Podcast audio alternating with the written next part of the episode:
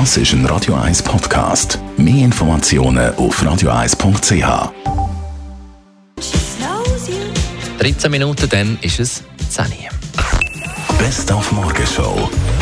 Heute Donnerstag, am 20. Dezember, haben wir am 20 ab 7 das Radio 1 Adventstürli Nummer 20 aufgemacht.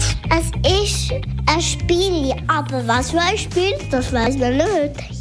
Das verratest du nicht, gell? Nein, das ähm, Ähm, ich sicher aber wir nicht. müssen schon noch ein bisschen helfen. Wa- Was, was, was, was hat es in dem Spiel? Dort hat es so Manzgöckeli, grüne, rote, blaue, gelbe. Es hat einen Würfel drin. Das war natürlich ein Trampolin. gewesen. Nein, Eile mit Weile. Wo der Radio 1-Hörer Patrick Spöri von Fisslisbach herausgefunden hat, das beliebteste Würfelspiel von der Schweiz. Also mit dem Spiel lernt man ja auch verlieren, indem man das ganze Brett samt dem Mannsgöckeli vom Tisch rührt. Dann haben wir heute auch gelernt, wie man sich über ein Weihnachtsgeschenk freut. Also so tut, als ob man sich freuen würde.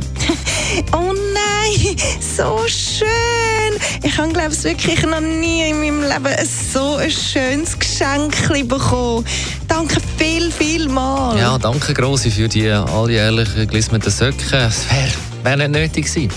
Darum hat es heute den ersten Teil auch vom Schauspielunterricht mit dem Marco Hauser Mancilardi. Er ist ausgebildeter Schauspieler, jetziger Autor, Regisseur und Schauspielcoach. Der springende Punkt ist eigentlich der, dass ein Schauspieler eben nicht liegt, sondern er probiert wahrhaftig zu sein. Das heißt, er probiert in dem Moment trotzdem eine Echtheit, eine Authentizität herzustellen und damit ist er eben glaubwürdig. Und wenn man glaubwürdig will bleiben dann braucht es mal eine Voraussetzung.